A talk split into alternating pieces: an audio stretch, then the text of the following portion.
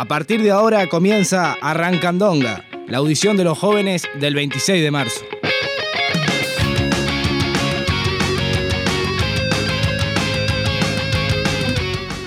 Muy buenas a todos, bienvenidos a una nueva audición de los jóvenes del 26 de marzo. Estamos acá en CX36 Radio Centenario, en una audición un tanto especial, es la segunda del año, de que volvemos de las vacaciones de, fin de año, de año nuevo. Eh, ¿Cómo estás Camilo?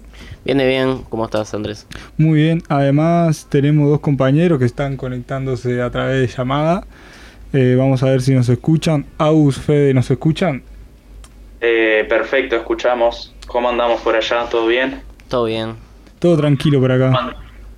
Por acá también, por suerte, San José representando. de San José. En esta, modalidad presencial y en esta modalidad mixta, porque presencial y, acá virtual, ¿no? Sí. A ver cómo sale. Sí, son situaciones que, nos obliga la pandemia. Eh, Exacto estábamos viendo ahí para comenzar un poco eh, una, una noticia que mm, es relativamente reciente de cómo van a ser los de cómo va a ser mejor dicho el, aumento del IRPF este año em, que generalmente de 2012 venía actualizándose eh, la franja a través del, de la inflación del índice de precios al consumo pero este año va a ser a través del, del índice medio de salarios. Que la inflación se ubicaba en un 9.4, si no estoy mal, y el índice de salarios en un 7.7%. Eh, Aufe, ¿ustedes quieren comentar algo de esto? Sí, no, también ir a, y a mí me parece que hay que ir a, la raíz, ¿no? Porque el IRPF, tendríamos que hablar del IRPF como lo que es, que es un impuesto al, salario. al salario, exactamente. Y, no, ¿de dónde viene este impuesto al salario? Que viene del IRP, que de la calle Herrera en la década de los 90. Después la reforma de tributaria de Danilo Story lo, lo, cambia un poco, lo modifica un poco, pero en definitiva sigue siendo eso, un impuesto a los salarios eh, que comienza, ¿no? Que comienza con salarios de 30 y, en torno a los 35 mil pesos, que si bien eh, no, no es la gran mayoría los que cobran, los que cobran eso, eh, lamentablemente, ¿no? eso está por debajo de la media canasta básica, o sea, no, no es que sea un salario eh, todo digno. Ahí va, un salario estratosférico. Sigue afectando a, la población vulnerable, a los trabajadores que están en esa situación. Exacto, y capaz que contraponer este, este impuesto a los salarios con, con la, la renuncia, por ejemplo, con la renuncia fiscal que hace el Estado con las multinacionales, ¿no? O sea, que, el trabajador pague y capaz que las multinacionales, bueno, les perdonamos un poquito más. Exacto. Claro, es y Por ahí también tendría que ir el análisis. Eh, si bien el, la, el cambio en, en, el cálculo de la BPC eh, afecta y va, y va a incluir a más trabajadores en, en este impuesto, yo creo que ir más allá de, de, de esto es necesario. Está muy bien. Eh, me coincido en todo lo que dice Fede. Podríamos, podríamos señalar, señalar también que, el IRPF no solo es un impuesto al salario, bueno, es un impuesto al salario, sino que toma el salario como una renta. ¿A quién se le ocurre poder tomar al salario como una renta? El salario no debería ser tomado así, debería ser tomado básicamente como un ingreso fijo que se le da a un trabajador después de que trabaja una determinada cantidad de tiempo válgase que sea 40 horas, 40 horas mensuales, 44, 36, 30 o las que fueran. Eh, es extremadamente increíble que se tome el salario como una renta. Y también, como decía Federico, a las multinacionales le... Se les perdona, se les perdona muchísimo, muchísimo tipo de impuestos, de cualquier contribución. O sea, se les, se les deja un camino liso para que ellos hagan lo que, lo que quieran. Sí, eh, básicamente todas las multinacionales que se encuentran en zonas francas en Uruguay no pagan impuestos cuando tienen ganancias extremadamente extraordinarias de millones de millones de dólares que nos roban nuestros recursos naturales y la única inversión que dejan en el país es una inversión de inversión inicial, como quien dice. Que es mínima, mínima, porque se llevan todo. Y después el ajuste de los impuestos para pagar el déficit fiscal que aumentó valga la redundancia, el gobierno que, lo quería bajar lo terminó aumentando, eh, ajusta a los trabajadores y esto también lo vemos con el aumento de impuestos que no se sabe si iba a ser, porque a principios, a mediados de diciembre habían dicho que capaz que podía ser en dos tandas. Uh, un aumento en enero, después otro en junio. Ahora supuestamente no sabemos si va a ser así, mm. pero los aumentos de impuestos más o menos están en un promedio de alrededor de un 6%. Y ta, vemos como cómo todo esto afecta a los trabajadores de una manera directa, porque los salarios básicamente no han crecido. Sí, eh, también Para, alegrar cómo nuestro país se hace eco de semejante estabilidad para los inversores extranjeros, diciendo que las reglas están claras, mientras que eh, en realidad están claras para ellos, pero no para los trabajadores.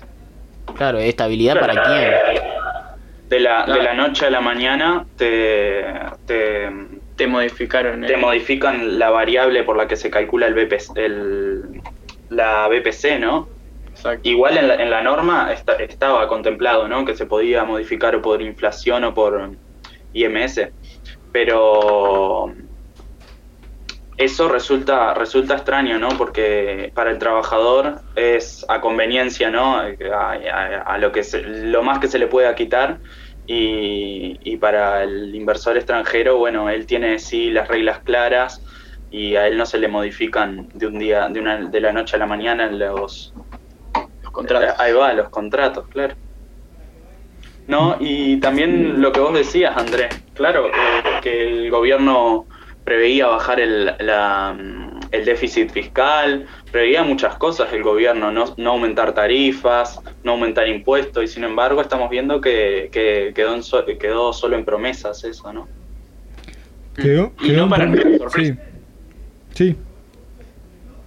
No, claro que no sorprende. Claro. No, claro, o sea, se, se veía venir. No, no, no sorprende para nada. Además es como como una promesa muy de, un paraíso terrenal. Bueno, que un gobierno te diga que no aumentar los impuestos en cinco años, en su periodo de gobierno, que y a su vez cómo aumentar, cómo no aumentar los impuestos si a las multinacionales básicamente que no las tocan si no hay una reforma tributaria en el país. Que una reforma tributaria tampoco no es un planteamiento eh, extremadamente radical, entre comillas, como algunos los quieren llamar, o revolucionario, sino básicamente decir que los que más tienen más paguen. No es nada del otro mundo, es algo mínimo. Y nada, o sea, eso de las promesas es típico de una democracia, de una república liberal, o sea... Sí, que los partidos políticos venden sus programas electorales. Los principales partidos políticos siempre hacen eso, y está claro, y los que menos se benefician de eso son los trabajadores. Que desgraciadamente no, nos terminan engañando y muchos trabajadores, eh, básicamente por sus necesidades físicas básicas en ese momento determinado, de que no llegan a fin de mes y que no dan más, eh, evidentemente van a votar a alguien que les prometa eh, cambiar su nivel de vida. Porque de, por sí los ajustes tarifarios a los, a los trabajadores durante todos estos años han sido bastante altos que se venían a, muchos venían a, del Frente Amplio venían a decir que algunos no superaban la inflación, lo cual es mentira.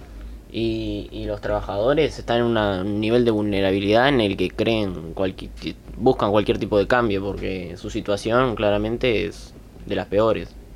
Y eso y los principales partidos políticos se abusan de eso. Sí, claro, y además el descrédito que, tenía el progresismo, ¿no? En, ese sentido, eh, con estas promesas ilusorias eh, es, que, es que llegaron al gobierno. Eh, a mí me quedó una cosa de lo que dijo Andrés, que es el que pague más, eh, no, que pague más el que tiene más. Por años se nos ha vendido que el IRPF es el impuesto que, cobra más al que tiene más. Pero claramente no es así porque, repetimos, es un impuesto a los sueldos. Claro.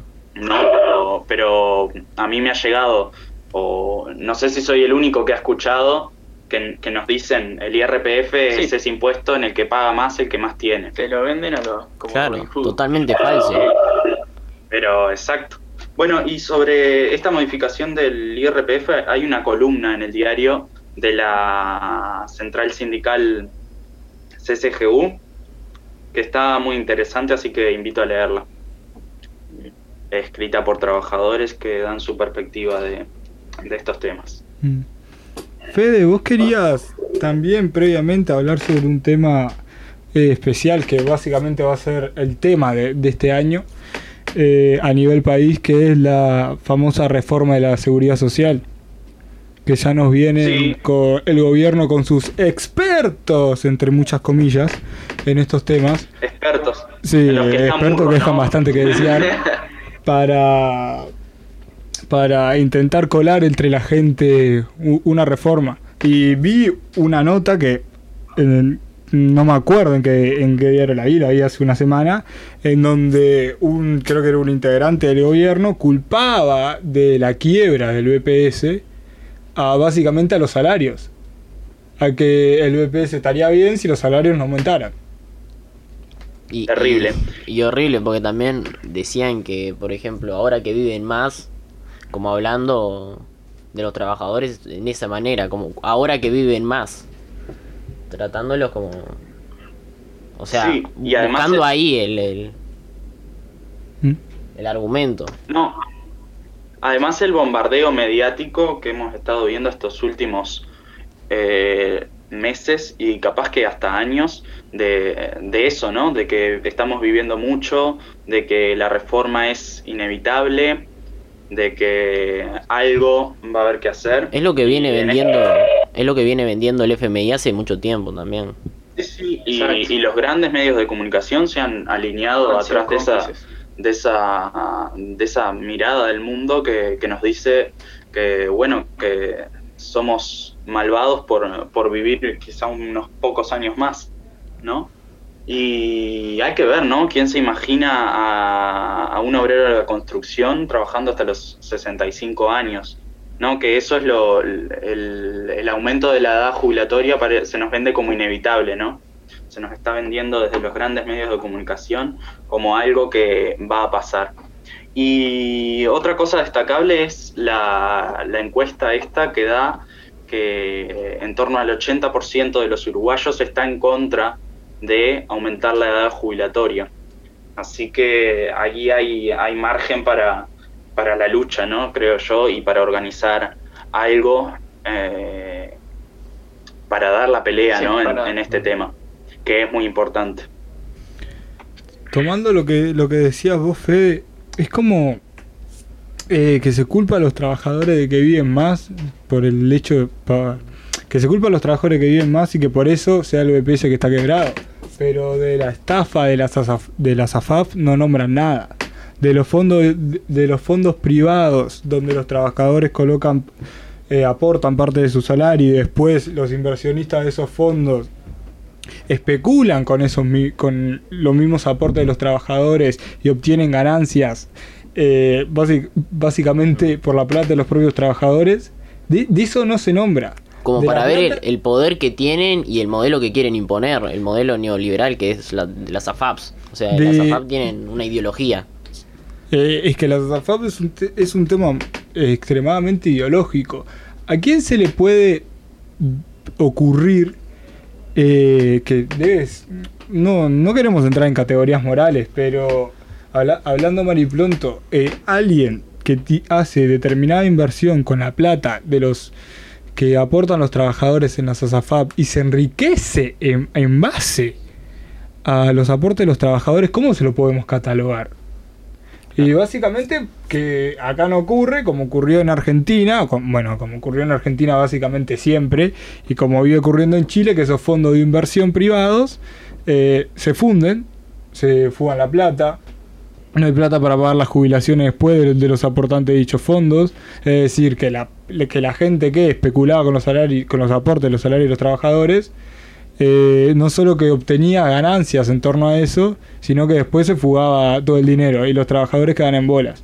Mm. Y hasta las empresas más grandes, como pasó en Chile, que empresas muy grandes, AFAPs muy grandes, desaparecían de la noche a la mañana. Desaparecían de la noche a la mañana y los años aportados a los trabajadores en el aire, está, ya mm. está, desaparecían también. Eh, si ese dinero que en vez de estar en la SAFAP estaría en el BPS, ¿podríamos hablar de una quiebra del BPS? ¿De que el BPS estaría quebrado? ¿De que no daría para pagar las jubilaciones? ¿Por qué se le echa la culpa a los trabajadores si la plata de los mismos va a enriquecer a, empresarios? O sea, no, tiene el menor, el menor sentido hablar de quiebra del BPS, pero a las SAFAP no las tocamos. Sí, además en ganancias astronómicas que tienen las AFAPs, ¿no? Y que es parte de, eso que el capitalismo va haciendo, que es crear en, todo lo que puede ver un negocio, ¿no? Y buscar la renta del, empresario y de, un grupo pequeño y reducido y, es eso, o sea, con las jubilaciones hacemos un negocio, con el agua, hacemos del agua un negocio, hacemos de las cárceles un negocio, hacemos de la educación un negocio, de la salud un negocio. Todo se vuelve mercancía en este sistema. Y, demonizando, demonizando cualquier entidad del Estado que, asegure algo a los trabajadores, o sea, demonizando cualquier tipo de ya sea empresas, empresas estatales, lo que sea, siempre eh, el modelo neoliberal va a tratar de, demonizar todo esto. Exacto, y en un, sistema donde las ganancias las asume el privado y las pérdidas las asume el Estado. ¿Cómo no va a estar el Estado desprestigiado si, es el que, el que le pone el pecho a las pérdidas, ¿no? Y da al, al mundo privado y al sector privado el, los espacios de rentabilidad más grandes, ¿no? Y se los da todo. Ah, ah, hay una cosa que me que, podría dar a la reflexión es que eh, se supone que la democracia es el poder del pueblo, ¿no? Y se le puede llamar democracia básicamente a un sistema donde eh, los capitalistas buscan el máximo beneficio y la eh, a través de ya sea la apropiación de recursos o los propios aportes de los trabajadores en este caso o de lo que fuere. Se le podría llamar democracia básicamente a la, a la apropiación de la ganancia en manos privadas, que básicamente eh, esa ganancia surge de la explotación del trabajador. en ese momento, ¿democracia para quién es? Porque en realidad los trabajadores están ganando con, este sistema, no, viven muchísimo bien en la miseria, que no llegan a fin de mes, que no pueden pagar la educación a sus hijos, que no tienen una cobertura de salud bastante amplia, y ahora lo vemos en la pandemia, gente que tiene que esperar eh, pila, pila de días para poder, para poder hisoparse, para poder, eh, para que lo atienda un médico. Eh, mientras tanto, los grandes empresarios siguen aumentando su renta, siguen aumentando sus ganancias en base a la explotación laboral, a la flexibilización y a los ajustes constantes que sea quien sea que tiene el Estado le hace a los trabajadores de, nuestros países. O sea, ¿cómo le podemos llamar democracia? Básicamente a la apropiación privada de, de la riqueza que generan los trabajadores en la sociedad. Cuando estos apenas se quedan con una ínfima parte eh, de esa riqueza y que no contentándose con todo esto, los administradores, los administradores burgueses del Estado te clavan impuestos al salario o te vienen aumentando los impuestos cada seis meses o todos los años. Como hacemos siempre, o sea, analizar la búsqueda de, de si es realmente justa, o sea, de, de analizar la propiedad privada por lo que es de analizar la propiedad privada de los medios de producción, de, todo eso. O sea, es lo que tratamos de hacer y, y es más o menos lo que buscamos. Aus, Fede, ¿se escucha? Sí, sí, estamos escuchándolos ah, atentamente. Capaz que va con un poco de delay esto. No, no, no, estamos, estamos bien. Eh, lo que sí vos decías, Andrés, las ganancias que han tenido durante la pandemia eh, privados y, empresarios que, han acumulado riqueza de verdad y que, y que a ellos no se, son los intocables, ¿no? Y sin duda no podemos defender esta democracia, que es una democracia, como vos decías, liberal, una democracia burguesa, que vela por los intereses de, una clase y esa clase es la burguesía, ¿no? Eh, la rentabilidad toda para el patrón y, para los trabajadores y los asalariados, ¿no? Que vivan como, como puedan y, la inmensa mayoría del país en estos momentos está viviendo realmente malos momentos, ¿no? El desempleo, eh, gente en el seguro de paro. Estamos en una situación especial que, no, que la pandemia aceleró. No, tampoco decir que, que esto se, se da quizá por la pandemia en sí, sino que la pandemia aceleró ciertos procesos, ciertos procesos de acumulación de la riqueza en, pocas manos y, como contrapartida de, la miseria, ¿no? En, lo bajo, digamos, ¿no? Pero yo quería también, a, raíz de esto, se, se habla de, un nuevo boom en los, en los commodities, ¿no? Eso va a traer eh, más ganancia aún el mundo empresarial y, en Uruguay que, tenemos una, una, economía primarizada, mm. una economía de, materias primas, de agro, agroexportadora ¿no? y forestal, que son todo materias primas, con poca manufactura. En Uruguay va a haber gente que va, que va a acumular en este periodo eh, y que va a amasar grandes fortunas si, si es que el, boom en los commodities se da como, como se está previendo ¿no? por economistas. No sé qué piensan de esto. Se, decía que Uruguay iba a crecer en torno a un 5 o 6% eh, para el año que viene, eh, que básicamente sería superar la, la, recesión que tuvimos con la crisis sanitaria, que fue de una caída de 3% del PIB. Y, pero incluso... pero para, ¿para quién? O sea quién es el que va a terminar ganando, de verdad, con ese 1%.